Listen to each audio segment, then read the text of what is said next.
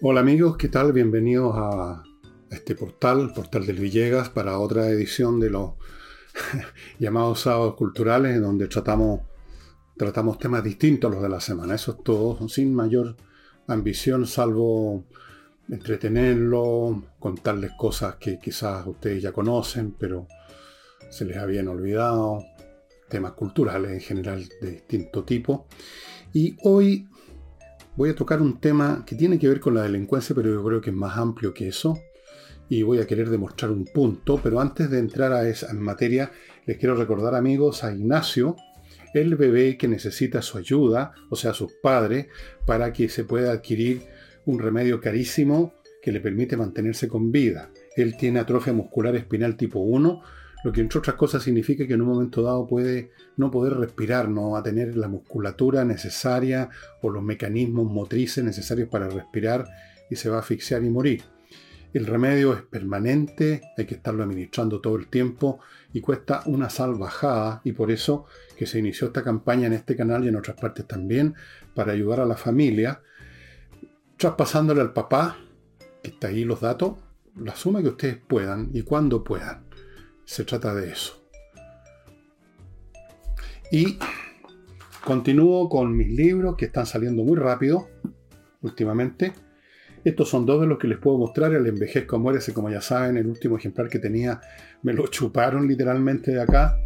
Y usted puede encontrar estos dos libros más Envejezco Muérase en el portal del Villegas slash tienda, ya sea adquiriendo uno de los tres o adquiriendo un combo de dos Envejezco, Muérase y Insurrección por un precio muy conveniente y los tres, otro combo, también por un precio muy conveniente. De hecho, son los precios que pusimos en el verano. Para promoverlo en el verano los hemos mantenido por una serie de razones que ya se van a enterar. Así es que aproveche la oportunidad, amigos. Los precios son muy, como le digo, muy, muy accesibles.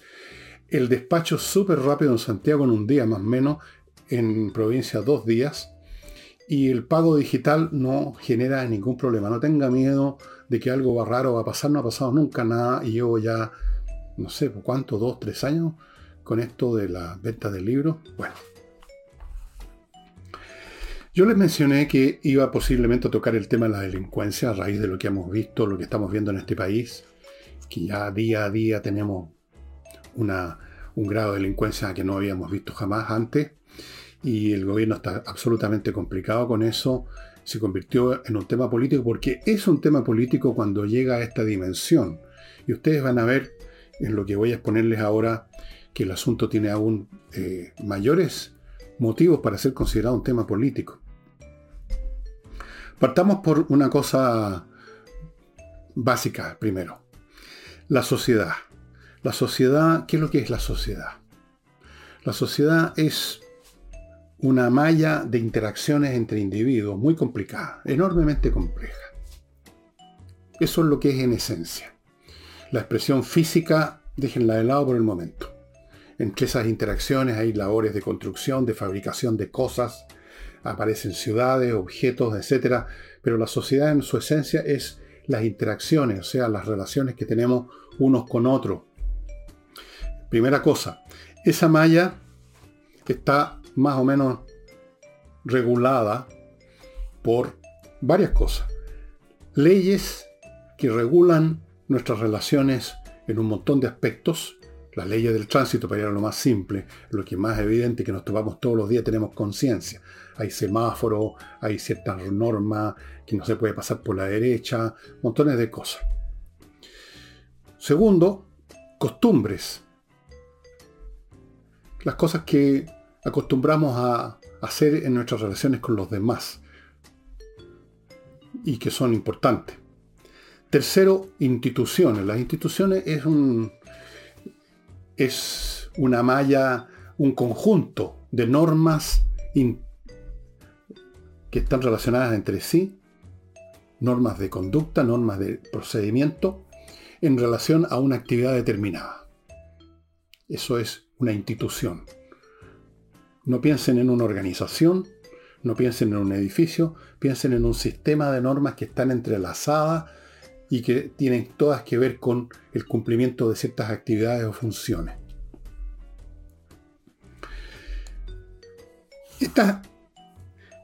estas interacciones se producen, si vamos al origen de los tiempos, siempre es bueno ver el origen de las cosas, el por qué aparecen, para entender después los desarrollos más complicados que hacen perder de vista ese principio y hacen perder de vista, por lo tanto, la esencia del asunto que sigue estando presente en sus formas más complicadas, en sus derivadas.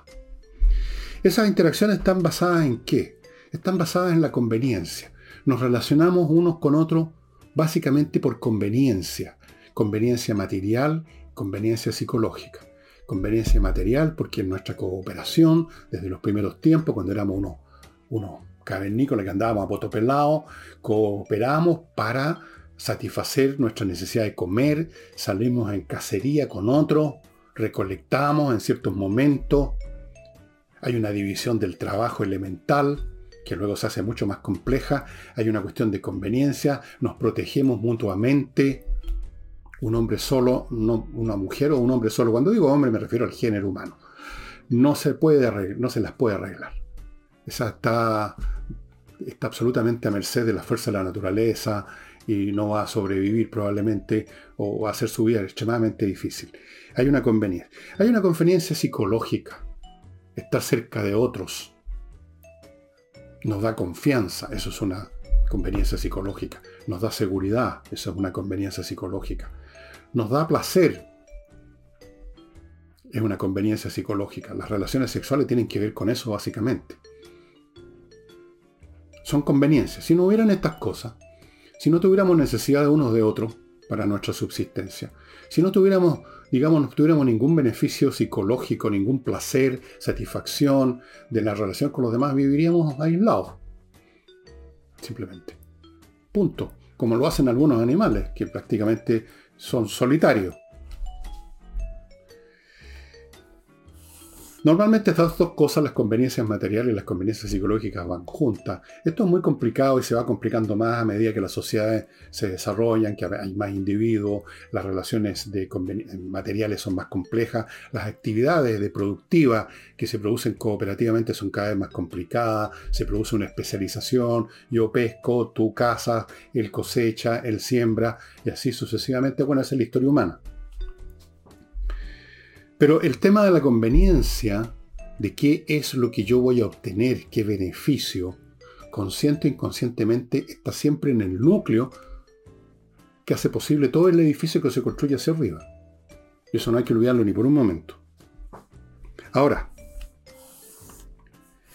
todo esto es bastante obvio en el plano económico, ¿no? Yo coopero con otros para poder producir lo que necesito para, para mi sustento. Pero también esto se explaya, se deriva al plano de, podríamos llamarlo político, o sea, con qué norma nos vamos a tratar en todos los demás aspectos fuera del productivo. Por ejemplo, vamos a respetarnos mutuamente las cosas que poseemos, nuestro, nuestras, nuestras cosas, mi arco y flecha, mi lanza, mi rincón en la caverna, o no. O vamos a estar permanentemente luchando. De hecho, una teoría que ustedes sería bueno que leyeran, que es del siglo XVII, pero que tiene mucho todavía sustento porque va al meollo del asunto, por mucho que después las cosas se complican, es la teoría de Hobbes, un cientista, ahora lo llamarían cientista político, en esa época no se usaba esa expresión tan ciútica, se hablaba de simplemente un pensador, un filósofo. Hobbes escribió un libro que se llama Leviatán, donde se nos dice que el Estado emerge el Estado, sea, la primera entidad política, la jefatura, el rey, el líder del grupo, cualquiera que sea su forma por elemental, por una cuestión de conveniencia. Alguien, pensamos, que tenga monopólicamente la fuerza, el, manejo de la fuerza, y nosotros todos los demás cedemos ese derecho para así estar tranquilos de que no va a haber una guerra de todos contra todos todo el tiempo, lo cual hace que nuestra propiedad, nuestra vida sea frágil. Como decía Hobbes, cuando no hay Estado, la vida es breve, brutal y sucia y corta. Entonces hay una jefatura. Las relaciones están no solo reguladas, sino que esa jefatura, ese líder, ese Estado, las mantiene sobre la base de una capacidad de sanción que en su forma más elemental es la fuerza física. Entonces, es una cuestión de conveniencia. Entregamos nuestra, nuestra capacidad de, atacar a otro, nuestra fuerza, entregamos nuestro derecho a usar violencia a uno, al Estado, al monarca, al príncipe, a la policía, etc., para estar tranquilos de que el vecino que también hizo lo mismo, que también entregó su poder, su fuerza, su derecho a usar la fuerza, no me va a atacar, yo no lo voy a atacar a él y vamos a estar todos más tranquilos, más seguros, es conveniente es funcional a la existencia del grupo que haya una jefatura. Es conveniente y en la medida en que es conveniente esa jefatura subsiste. Y ese es el punto que quiero hacer, estimados amigos, que toda la estructura social, no importa qué capas después más complejas de sentimientos, de creencias, se van elaborando, se van superponiendo como sucesivas capas pasteleras, pero en su núcleo tenemos una cuestión de conveniencia física y psicológica que genera la base de las relaciones sociales sobre las cuales se construye el resto del edificio, en un proceso histórico que parte desde las hordas primitivas hasta las sociedades actuales. Pero ¿qué significa esto? Porque la pregunta es, ¿qué es lo que, ¿de dónde sale esa conveniencia? Esa conveniencia tiene que ver con la interpretación, con la percepción y la interpretación que hacemos los individuos acerca de nuestro beneficio, que es lo que nos beneficia. Este beneficio no existe per se, es una percepción. Naturalmente puede ser una percepción muy natural, muy inmediata. Tengo hambre y con ese tipo voy a poder cazar y voy a comer. Pero esa es una percepción una percepción que tiene, digamos, una sola interpretación. Pero una vez más hay que ir a la raíz de las cosas porque esto se va complicando. Mi percepción y mi interpretación en algunos casos puede ser muy elemental, muy directa, no admite variantes, pero en otras sí. Una vez que se han satisfecho, por ejemplo, las cuestiones básicas. Cuando ya estamos, hemos comido, estamos protegidos, estamos seguros, nadie nos va a pegar un peñascazo en la cabeza para sacarnos algo porque hay una jefatura, hay un líder que mantiene el orden. Ok, pero luego se empiezan a abrir espacios de interpretación y de percepción. Eh, ¿Qué es lo que me conviene en términos de, por ejemplo, mi relación en otros aspectos con, los demás miembros de la tribu, del grupo? ¿Qué es lo más conveniente? Deja de ser algo tan simple como comer y estar seguro.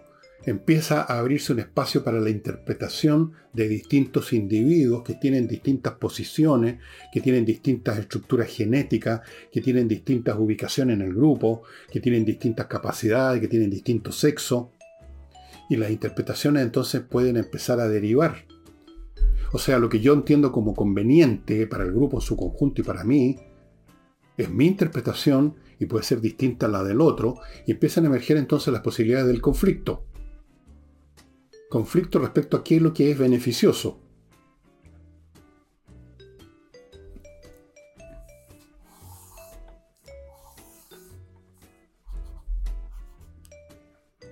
En todas las interacciones humanas está presente este elemento, en algunas, como les digo, no hay espacio para las interpretaciones distintas,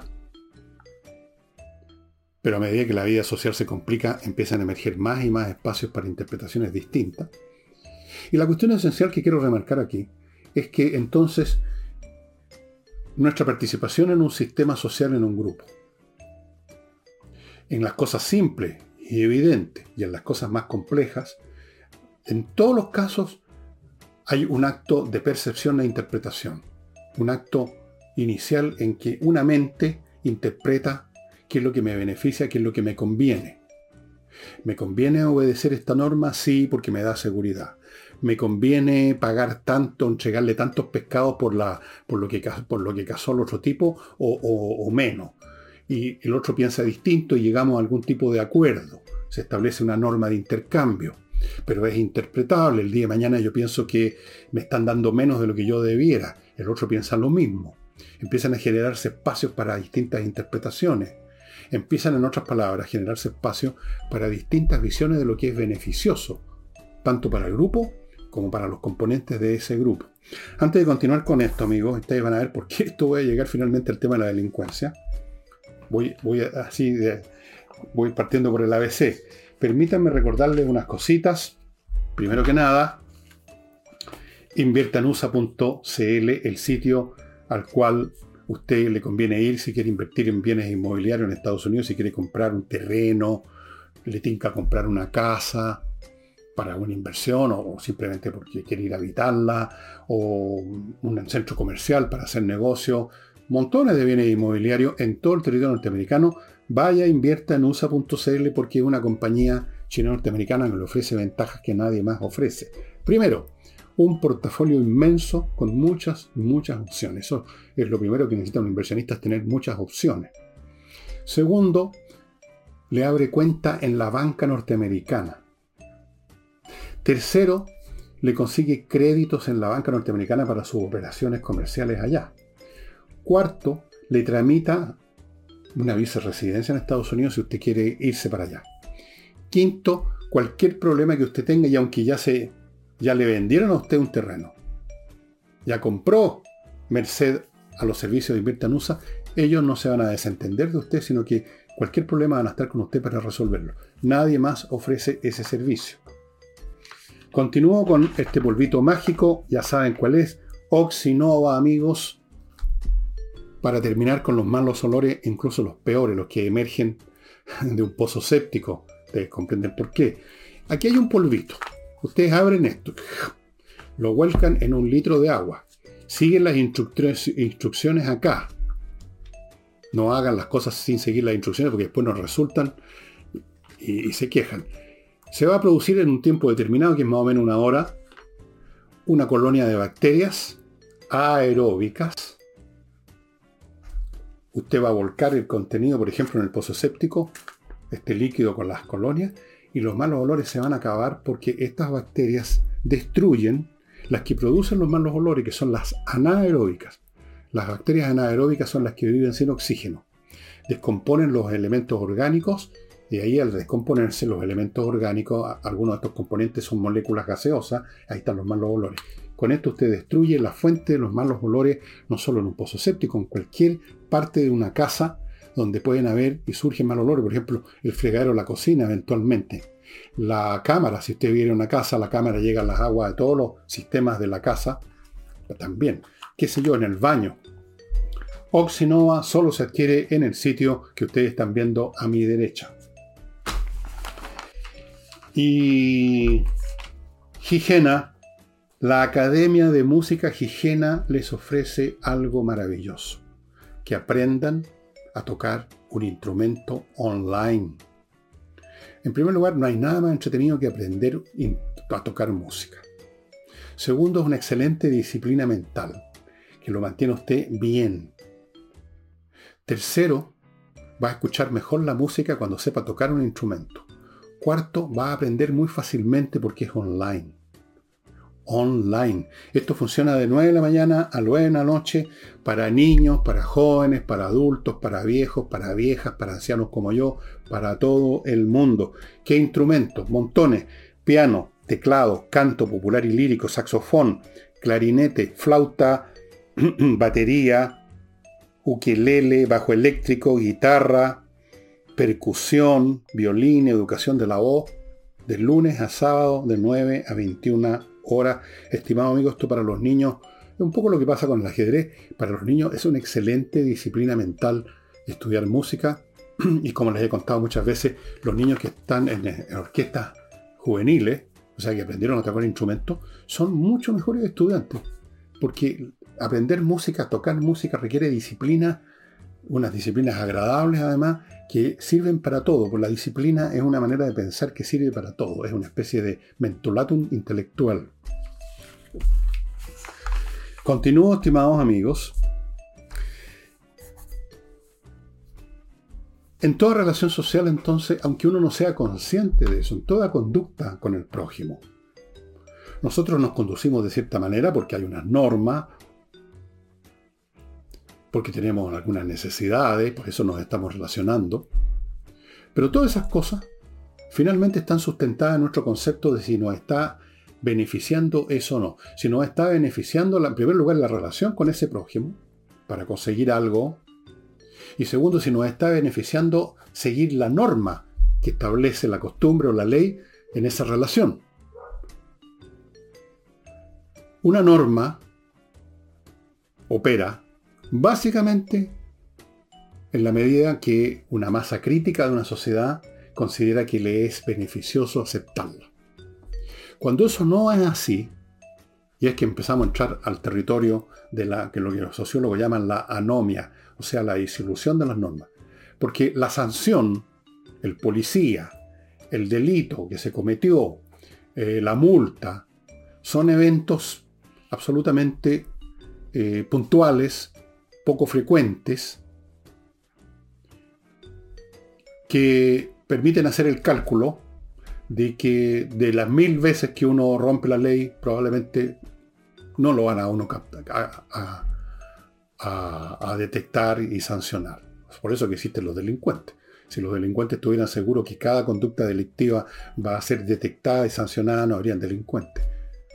Entonces realmente el fundamento de que las normas se funcionen, de que las relaciones estén normadas en una sociedad, es que una, man, una gran mayoría, si no todo, las aceptan como convenientes. Si no es así, y no habiendo un carabinero en cada esquina, no habiendo un policía, no habiendo un juez, empieza a dejarse de respetar la norma y empieza a operar simplemente el cálculo de qué es lo que es beneficioso para mí independientemente de la norma. El orden social entonces es bastante frágil si ustedes lo piensan bien, porque depende de estas interpretaciones que a su vez dependen de las situaciones cambiantes. Hay millones de ejemplos que podría darle de cómo estas cosas, con qué rapidez degeneran una vez que los actores sociales que están en alguna parte, en alguna situación, detectan que es más beneficioso y la posibilidad de sanciones cero prácticamente, romper la norma ya fuera una norma tácita, expresa, una costumbre, etc. Es, empieza uno, no le pasa nada, entonces la próxima vez son cinco o seis los que hacen tal o cual cosa que nadie hacía, porque respetaba la norma, respetaba la costumbre, pero empieza a, haber, a verse que los que lo hacen obtienen un beneficio que uno no obtiene y no están siendo sancionados, entonces también nos sumamos y llega un momento que ya nadie respeta la ley o la norma o la costumbre. se puede ver en todo orden de cosas, en las cuestiones más mínimas, más banales. Que si yo hay un espacio donde nadie debiera estacionar, porque hay una norma que es un espacio X. Pero llega el primero que se estaciona y no pasa nada y, salió ganando, obtuvo un lugar, los demás teníamos que seguir dándonos vueltas. Entonces la próxima vez ya son dos los que se estacionan ahí. Y luego son diez. Y luego el espacio completo que era para otra cosa que está ocupado. Y entonces para recuperar la acción y la, vigencia de la ley tiene que haber un enorme esfuerzo de sanción que es muy difícil de conseguir, sobre todo cuando es una masa muy grande la que está violando la ley. Hay una especie de protección en el anonimato mismo, en la masa misma de gente que está violando la ley. ¿A cuántos pueden sancionar? ¿A cuántos les pueden multar? Entonces es súper frágil la sociedad, porque estas normas no se sostienen eh, más que en muy pocas personas que las internalizan profundamente, pero normalmente en las personas se sostienen en tanto las consideran beneficiosas, hacen un cálculo costo-beneficio expreso o tácito, ¿qué me conviene más? Hay sanción, es improbable, me conviene, lo hago. La sanción es más posible porque no solamente porque está presente la mirada posible del carabinero, sino que los demás parece que sí respetan la ley y me van a, se me van a tirar encima, entonces yo también la respeto. Pero fíjense, todo está dependiendo de esa interpretación costo-beneficio.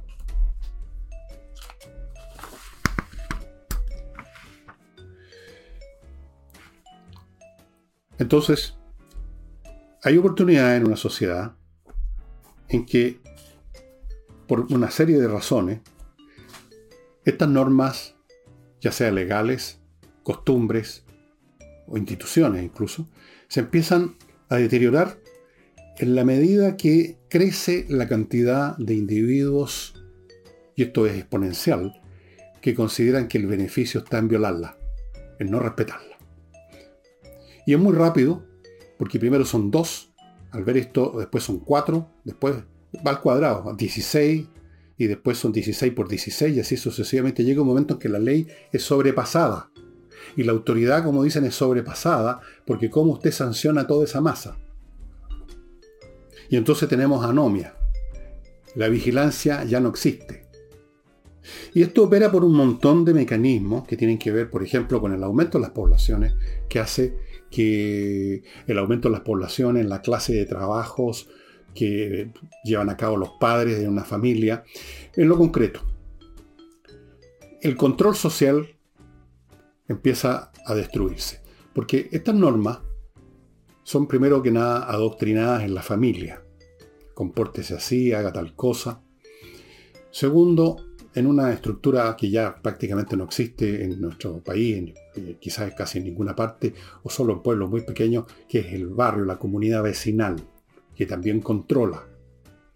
Por ejemplo, en la época en que yo era niño, los salíamos a jugar, era otro mundo, está más seguro, salíamos a jugar pichanga en la calle, si era una calle que había poco tránsito.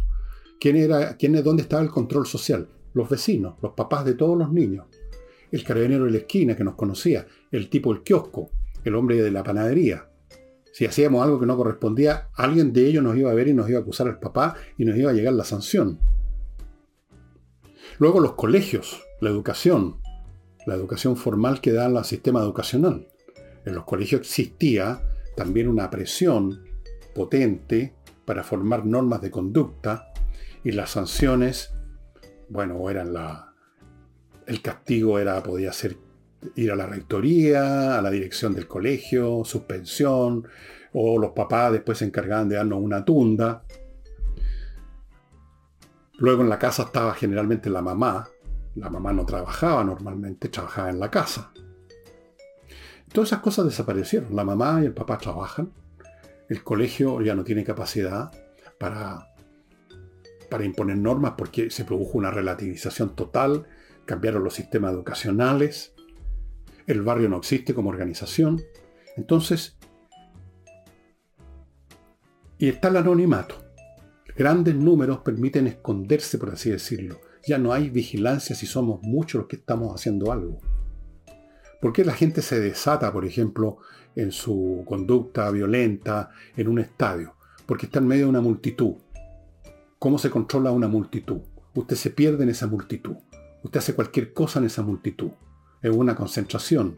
Una persona común y corriente, que a lo mejor es un empleado, un trabajador común y corriente, que aparentemente respeta la ley, usted lo pone en una concentración y puede terminar, digamos, tirando una bomba molotov. Está en el anonimato, el anonimato lo protege. Y cuando estas situaciones se van multiplicando, cuando va desapareciendo la formación y la vigilancia y la sanción, entonces tenemos una sociedad, un sistema anómico, donde eh, muchas conductas ya no, ya no obedecen ninguna norma, ninguna costumbre. Y aquí es donde aparece el delito. Pues. Porque en una sociedad en que la norma, la costumbre, ya apenas opera, por las razones que hemos visto, y otras más que seguramente no he tocado acá, entonces aparece un nuevo tipo humano en la sociedad, el bárbaro. El bárbaro es una figura muy peculiar que uno lo observa en distintos tipos de sociedad o fases de sociedad, que consiste en que hay una coexistencia en la persona de dos cosas que son muy opuestas, pero que pueden coexistir. La razón, que permite hacer cálculos de conveniencia, y lo meramente la parte animal, que quiere cosas, los instintos, para adquirir cosas, para hacer cosas, para satisfacer necesidades o gustos personales, sin que entre estas dos cosas, entre la razón y los impulsos, digamos, más elementales del ego, haya un sistema normativo que regule. Entonces el bárbaro es dado a la violencia porque la violencia en un momento dado es un instrumento que la, razón calcula que es útil para obtener lo que uno quiere.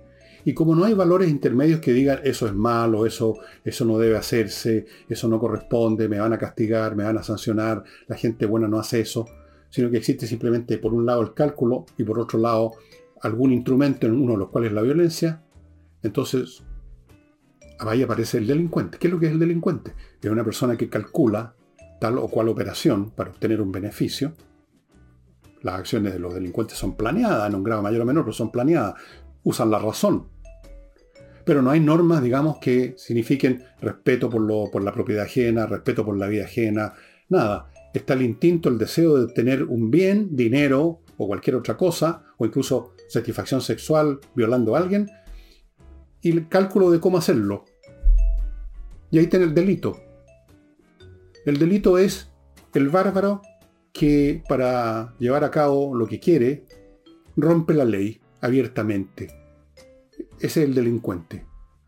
Pero no se diferencia de otros bárbaros.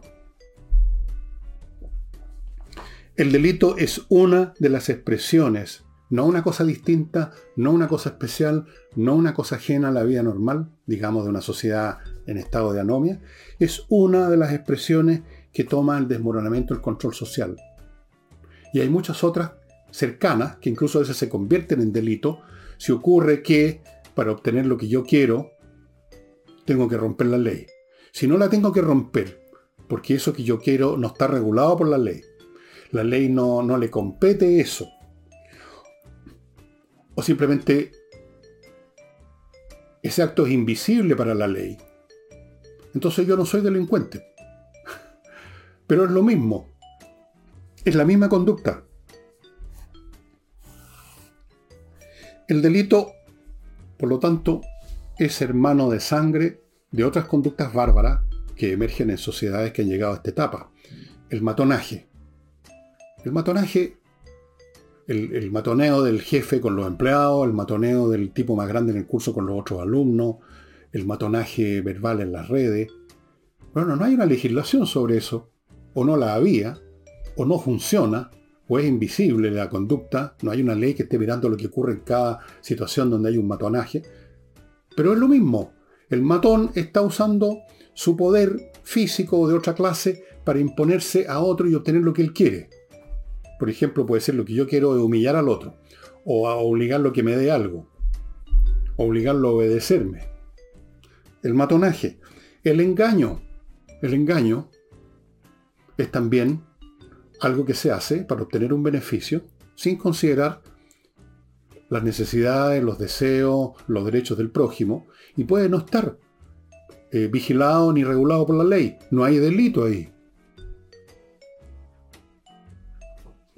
El abuso o la, deslealtad, ¿qué es lo que es la deslealtad?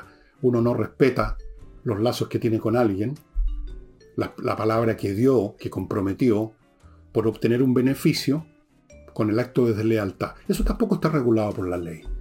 Pero ya ven ustedes, el delito es solo una forma de esta acción en la cual interesa solo obtener un beneficio sin importar el prójimo, sin importar las normas. A veces eso toma la forma de delito, a veces toma la forma de matonaje, a veces toma la forma de abuso, a veces toma la forma de engaño, puede tomar muchas formas, pero el, padre y madre es el mismo.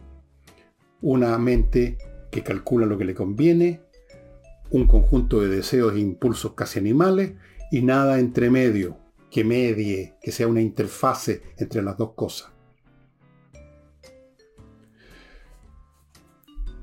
Entonces, digamos, usando la fraseología freudiana, que en el estado de barbarie no hay un superego que controle, hay el ego, la conciencia calculadora y los instintos que se quieren satisfacer. No hay un superego que diga estas son las normas que regulan esta cuestión. Entonces una sociedad así, y uno la aspira, lo siente en el aire, cuando una sociedad ha llegado a este estado, es bárbara. Esto es lo que se llama barbarie. Estos son lo que se llaman los bárbaros. El bárbaro, que puede estar muy bien vestido, puede tener la más alta educación, pero si no hay una mediación entre su, cálculo de lo que le conviene y las cosas que quiere obtener, si no hay nada entre medio, es un bárbaro. Un bárbaro, el bárbaro, por ejemplo, educado es el peor de todo. Es la clase de personajes por ejemplo, que pulularon en la Alemania nazi. El nazi era el bárbaro en su estado químicamente puro. El tipo podía tener todas las capacidades de cálculo, podía incluso tener toda la educación del mundo, pero para él no existía ningún sistema de normas y de valores que le permitieran, para empezar, respetar la vida ajena. Entonces, si su instinto primigenio era el odio contra un grupo, contra los judíos, por ejemplo, que era muy frecuente eso en Alemania, lamentablemente, no había ningún sistema de norma entre medio que dijeran, no, no sé, podrá, no me gustan los judíos, pero hay una norma, tengo que comportarme civilmente, hay una policía, hay sanciones, no puedo atacar a nadie, no puedo ir a romper los cristales a la tienda del judío en la esquina, esas cosas no se hacen, me están vigilando, me van a castigar, me van a sancionar, me van a, me van a, qué sé yo. Cuando eso no existía, se desató la barbarie, una barbarie tecnificada, tecnológica, que es la peor de todas una barbarie que hace uso a veces de los más alambicados y refinados mecanismos mentales para satisfacer las más elementales pasiones. Eso es barbarie en estado puro. Y el delito es parte de esto. El delito es que al llevar a cabo sus actividades, este bárbaro, en forma clara y abierta, rompió una ley. Y en ese momento se convierte técnicamente en delincuente pero no se distingue del otro que no ha roto ninguna ley quizá, porque no ha necesitado, no ha estado en una situación que lo obligue o que lo lleve a romper la ley para obtener lo que quiere, pero es el mismo. Es cuestión de ponerlo en otra situación y se va a convertir en un delincuente. De hecho, lo vemos todo el tiempo con la gente. Usted la pone, la saca de una cierta situación donde es visible su conducta, donde hay algún grado de sanción, de vigilancia a los demás. Usted lo pone en el anonimato y se convierte en otra persona, se convierte en un bárbaro. En eso estamos, estimados amigos. Antes de continuar,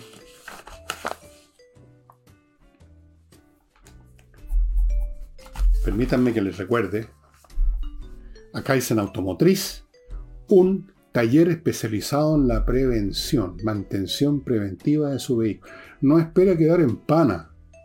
Quedar en pana significa quedar botado necesariamente uno no queda en pana en el garage. Bueno, a veces sí. Uno no queda en pana en la casa. A veces sí también no parte el auto, pero por lo menos uno está en la casa, por lo menos uno está en el garage, por lo menos uno está en el estacionamiento. Pero muchas panas se producen en la carretera, en la calle, una lata. ¿Y por qué? Porque usted no puso atención a un ruidito, a una cosa, una mantención que había que hacer y fue pateando el tarro, no la hizo nunca, sonó. Vaya a Kaizen Automotriz, aun si su auto le parece que está estupendo, regio, regio, pero tal vez no, hay un ruidito, una cosa que usted no nota o que usted ha notado pero no le ha dado importancia. En Kaizen Automotriz tienen todo el equipamiento electrónico, tecnológico, etcétera, para detectar eso y resolverlo antes que se le produzca la pane, estimados amigos. Ahora, si ya tuvo la pane, también por supuesto lo van a atender en Kaizen Automotriz. Pero ellos son especialistas en mantención preventiva. Continúo con González y compañía, un bufete de abogados especializados en derecho penal, temas relacionados con juicios que tienen que ver con, a propósito de las leyes las normas, con algunas situaciones que se quebrantó o supuestamente se quebrantó alguna ley que está dentro del Código Penal. Y entonces es un acento muy serio. Los delitos que tienen que ver con el Código Penal son bastante más graves y tienen sanciones mucho más graves, estamos hablando de cárcel en algunos casos. Entonces, aquí en González y compañía, usted se va a encontrar con expertos en derecho penal, tanto si usted es víctima de un delito como si ha sido acusado de un delito injustamente. De hecho, yo he hecho bastante famoso este, este buffet porque pasó con un, con un profesional que lo hicieron, le hicieron una serie de acusaciones o situaciones que eran falsas y lo perjudicaron mucho, acudió a González y compañía y ganó el juicio y se fue con el bolsillo repleto. Señores, González y compañía. Y termino con Climo, que es una empresa chilena que entrega la mejor climatización. Me cuentan que en el sur hay un montón de empresas que ya están en sus oficinas con Climo. En el sur de Chile, estimados amigos, un montón de empresas, no voy a dar los nombres, no me corresponde, pero es también, por lo tanto, un sistema de climatización que puede instalar no solo en su casa, en su oficina, en la oficina corporativa de su empresa. Amigos, la mejor climatización. Esas empresas no tomaron este sistema, no lo están usando porque sí. es lo mejor que hay en este momento en Chile. miclimo.com. Así pues, amigos, yo quiero, he dicho todo esto y quizás he sido un poco latero al explayarme tanto, porque quiero que entendamos que esta situación que estamos viendo en Chile con los delitos no es algo que, meteórico, que cayó, que fue es solamente la acción de los, de, de los delincuentes que vinieron de afuera, que por supuesto los hay por montones, pero no es solo eso, ni mucho menos. El país estaba preparado ya. Había un grado de anomia tremendo, de, falta de respeto y de interés por respetar la ley, por respetar la figura de la autoridad en la forma de los policías, los carabineros, eh, un afán permanente la gente de si es conveniente, me, me paso por el foro los pantalones la ley, estaciono donde se me da la gana, paso por la derecha si quiero, si no hay nadie mirando, si no hay ningún carabinero en la esquina, paso por la luz roja. Bueno, nuestra sociedad está en estado de anomia porque colapsado, colapsó la educación familiar, colapsó la educación en los colegios. Las ciudades hicieron, sobre todo las ciudades grandes, las ciudades pequeñas funcionan otras, funciona todavía la sociedad, podríamos decir. En, ciudades grandes, Santiago, Valparaíso, Concepción, Viña del Mar, qué sé yo, no sé dónde poner el límite. En ciudades donde hay un espacio importante físico y social donde uno se puede perder por así decirlo, en la multitud, donde no todo el mundo conoce a todo el mundo, donde es posible escabullirse, donde es posible todo eso. Y luego tenemos la, la, pérdida del control, digamos, en, en, ciertos ámbitos. En el colegio, por ejemplo, el matonaje ahora no tiene el control que tenía antes. Vaya usted como director del colegio a castigar a un, cabrito, un matoncete, que ya llegan los papás y que se ha acompañado de algunos amigos a pegarle al director del colegio. O las propias autoridades del ministerio que están a su vez imbuidas en ciertas ideologías van a considerar que ese director del colegio no debiera ser director y lo sacan. Miren lo que pasó en el colegio Augusto de Almar en Ñuñoa. Sacaron al director, un hombre experto en educación y que tenía ese colegio uno de los mejores de Chile. Lo sacaron porque no se adecuó al modelo educacional, porque hay una señorita, una persona que no le fue bien en el colegio. Entonces, ustedes comprenden que por mil mecanismos distintos ya no funcionan las leyes y junto con ello las exigencias de todo orden personales, disciplinarias, etcétera, porque una cosa va con otra. La norma es una exigencia disciplinaria, en el fondo. Entonces, el país estaba preparado para lo que estamos viviendo, estimados amigos, y de hecho, fuera de los delitos que aparecen en los diarios, fuera de los asesinatos, de los portonazos, del narcotráfico, todos los demás, o gran parte de los ciudadanos se convirtieron en bárbaros, los estudiantes, las personas comunes y corrientes, los empleados de una oficina, que ya no creen en las normas, ya no los obedecen simplemente porque no las tienen internalizadas y solo las obedecen si hay un ojo que los está mirando. Y cuando eso ocurre, cuando la conveniencia se mide de esa manera, ¿me están o no me están vigilando? ¿Puedo hacer esto o no? Porque no me van a sancionar, porque no me van a pillar. Esa sociedad está en estado de anomia. Hay un colapso en las normas, los valores, y esa sociedad ha llegado a un estado de barbarie. En, estado de barbarie en la cual el delito es solo una de sus expresiones. Así que no consideren ustedes el delincuente como un ser venido de otra galaxia. Es primo hermano del matón del abusador, del impostor, del desleal, del que engaña, del que abusa, del que estaciona el auto donde se le para la raja. Es lo mismo en un grado distinto, más agudo, usaron fuerza, eh, fue notorio que quebraron la ley. Es un caso especial, más desnudo, si usted quiere, más puro de lo mismo, de la barbarie. Y en eso estamos. Entonces esto realmente, aunque por supuesto se necesita una acción policial a todo trapo hoy en día, pero eso no va a ser suficiente. Porque mientras tanto, los colegios, las familias siguen fabricando todos los días barbaritos en miniatura. Que se creen, cuando alguien dicen los derechos de esto, los derechos de otro, lo que están diciendo es exactamente lo que estoy diciendo yo. Yo quiero tal cosa, yo tengo este deseo y, quiero, y tengo que obtenerlo. Eso lo llaman tener un derecho. Tengo que obtenerlo. Punto dos libros interesantes sobre esta materia, más o menos directamente. Uno, para que ustedes se den cuenta que esto ha ocurrido muchas veces en otras partes y en otras fases, es esto. Las bandas de Nueva York En este libro creo que se inspiró la, película precisamente de, Martin, de Martínez Scorsese con Leonardo DiCaprio, y aquí lo, a mí lo están diciendo. En Nueva York hubo un momento durante la guerra civil en que la, francamente era, como se dice aquí, la cueca en pelota de las bandas. ¿Y qué fue necesario hacer para terminar con ellas? Bueno, lean el libro y aquí se ve cómo funciona esta cuestión.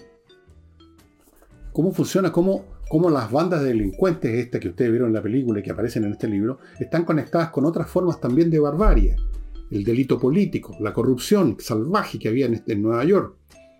Todo era una sola mazamorra de barbarie, de la cual las bandas eran su expresión más desnuda, más brutal. Pero eran parte del mismo animal, por así decirlo. Acá. Y por último, este libro, El principio de Lucifer, es un libro bien chocante en cierto sentido, porque aquí está el hombre, el ser humano tal como es realmente. Tal como es, buscando siempre su beneficio, su... Aquí lo tengo lleno de notas. Eh, hay un concepto que usa mucho este autor que es el de memes, ciertos principios, a veces genéticos, que quieren simplemente reproducirse a cualquier costo.